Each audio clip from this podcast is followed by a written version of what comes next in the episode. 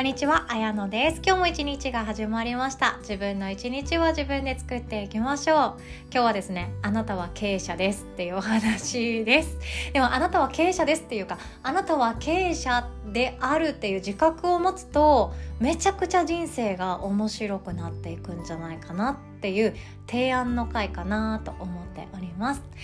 その前に一つお知らせをさせてください。3月13日月曜日の朝はヨガの日大阪オープンさせていただきます。3月だけはどうしてもですねあの月曜日しか私が時間がなくて月曜日になってるんですけれども4月からは、えっと、土曜日日曜日の朝の予定しております。もう4月以降の募集もスタートしましたのでよかったらチェックしてください。でレッスンはですね通常のヨガレッスンも大事にさせていただきたいと思ってるんですけれども心のワークや呼吸法あとはマインドフルネスっていう時間も大事にさせていただきたいって思っています。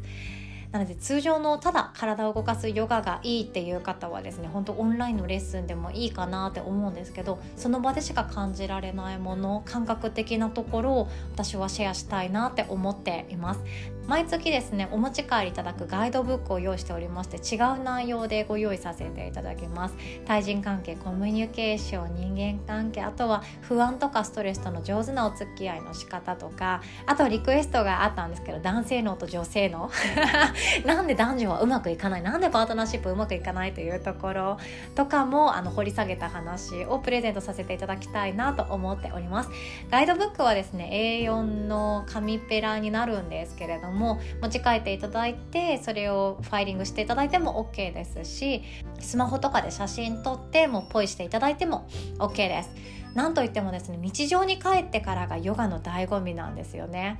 ヨガのアハサナとか呼吸法とかどう心と体を集中させていくかっていうのは同じ空間レッスンではできるんですけどそこから毎日の日常に帰った時にじゃあどう生かす？じゃあどうする？この時にヨガを使おうというふうに日常使いしてほしいなって思っているんですよね。っていう思いを込めてプレゼントさせていただきます。なお3月13日につきましてお問い合わせいただいたんですけれどもあのお子様連れでも OK です。OK にしようと思いました。っていうのも多分お子様連れって言ってもあの静かに待てるものを持ちであればいいかなって思ってます。例えばうちの娘だったらあのスイッチ渡せばですねとことんポケモンやってくれますのでその なんかウィンウィンだったりするんですよね。むしろ娘にありがとうって言われたりするくらいなんですよね。ママが構わずに私が好きなだけポケモンができるから嬉しいみたいな感じだったりもするくらいなのであのそうやって待てるお子さんであれば全然いいんじゃじゃないかなって思っております。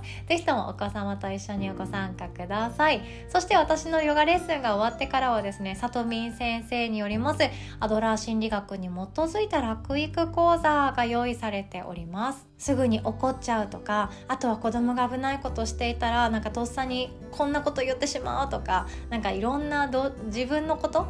もっとこういうお母さんでありたいのにもっと力を抜いたリラックスしたにこやかママでありたいのにそうなかなかなれないんだよねっていうのを解決してくれるような講座になっておりますので是非とも一生ものの学びになること間違いないです。ご参加いただけたらなと思っております。詳細はこの音声の概要欄に載っておりますので URL リンクからチェックしていただけますととても嬉しいです。お会いできるの楽しみにしております。私もっとあの体絞ってから行きたかったんですけどごめんなさい。あの等身大の私で行くことに決めました。楽しみにしてます。ということで本題に行きましょう。あなたは経営者であるっていうよりかもあなたが経営者であるっていう自覚が出てくると人生がめちゃくちゃ面白くなりますよっていうお話です。っていうのもですねこれ知ってる方もいらっしゃるかもしれないんですけど経営者の経営っていう言葉って仏教用語なんですよね仏教。インドが発祥の私も大好きです。生きるを楽にする仏教だなって思っています。でこの経営っていう漢字2文字ってそれぞれ意味があって経っていう方あの時が経つとかの経ですよね。経っていうのは筋道とか道理を通すことって言われています。あとは、えー、布とか生地とかあるじゃないですか。それを織りなす時の縦の糸っていうようなイメージで「K」っていう漢字が使われているそうです。正しい筋道通りつまり自由に適当に縦線をポンってんニョロニョロニョロって置くんじゃなくって私はこうよってまっすぐ線を引っ張るっていうのが K だそうですね。で横糸っていうのがこの A のイメージがあるそうなんですけども A っていうのは営むっていう感じですよね。営業の A です。これはですね自由奔放とかあとはつなぐとかそんなイメージで持ってこられてる感じだそうなんですね。縦糸っていうのはあの時が経ってもあんまり変わらないそうです。筋道が立っていて自分はこれがポリシーだとか私の譲れないものはこれだっていうもの。それが縦糸だとしたら横糸っていうのはあじゃあ今回はこの人とタッグ組んでもいいよね。あじゃあ今回はここまで自分の人生毎日の中に枠組みを加えていってもいいよね。ここも手出しちゃおうかなっていうのが横糸。変わっていくもの時代に合わせて自分のライフスタイルに合わせて変えていくもの。それが A 横糸なイメージっていうふうにも言われています。これほんと諸説ありなんですけど私はこの伝え方が一番しっくりきたなと思いました。だからこそ筋道が一貫していればこれが私は大事なんです。私の人生のテーマこれなんですっていうものがあったら横糸は何だっていいってことなんですよ。どこにいようが誰とタッグを組もうが誰から学ぼうがどんな面白いことをしてどんな環境に移動しようがいいってことなんですよ。でも私たちはですねどうしても横糸の変化っていうのが怖い時があると思うんですよね変わることが怖い変化が怖い。それは脳の仕組みですよね。変わろうとすると脳がいやいや今のままで十分やからなみたいな。なんか関西弁になっちゃいましたね。今のままで十分だから何もしない方がいいよってことなんですよ。脳はいつだって現状維持が大好きです。現状維持が大好きで大好きで大好きで。なんで現状維持が大好きかっていうとちょっとでも違うことをやろうとする変わろうとすると不安が出てくるんですよね。いやいやいやいやそんなところにお金を使って自分大丈夫かいなみたいな感じで脳は思ってるかもしれない。ごめんなさい今日変な言葉がいっぱい出てきますね。ちょっとやめとこう。でそうノーさんはですね自分が新しいところに環境を移そうとしたら本当に大丈夫ですか？知らないコミュニティに入って大丈夫ですか？一人ぼっちになってなんかお金も失われていくみたいな傷つくような事件があったら怖いでしょ？じゃあ今のままがいいじゃないですか？っていう提案をいつだって不安っていう形で示してくれてます。ここにお引越ししようかな？いやいやでもさっていうこととか。ここに転職してみようかな？エントリーシート出してみようかな？いやいやでもさっていうこの「でもさ」っていうのは不安さんがやってきてる証拠なんですよね。正しい正しい脳の仕組みです。でも私たちはですねこの縦糸経営の経っていうものがあれば私たちはぶれないんですよ。いつだって私の人生はきっとこれがテーマだなとか私が守りたいもの自分の自分の中で自分のこういうところは大事にしたいっていうものが1個あればそれでいいって私は思うんですよね。あとは自由です。自由なんですよ。だからこそ一人として同じ経営者っていません。誰一人として全く同じビジネスをしているっていうことも絶対にありえないです。それは自分の筋道っていうものを持たれていらっしゃる中でいろんな人を巻き込んでいろんな思いが乗っかっていて誰に対してサービスを作っていくかっていうのをされてるからだと思うんですよね。でここから掘り下げるとちょっとあのビジネスチックになるのでやめるんですけどそうあなたはですねもう経営者なんですね。何の経営者かっていうとそう自分の経営者なんですよ。自分の経営者。自分のマネジメントです。昔あのハーチューさんがですねハーチューさんってあのライターエッセイとかも書かれている素敵な女性なんですけどハーチューさんがですね株式会社自分っていう話をされてました。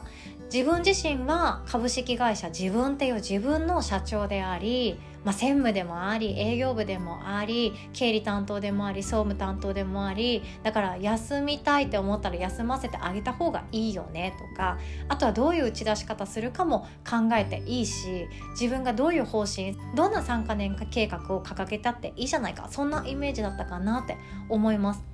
そうあなたは自分っていうものの経営者なんですよ。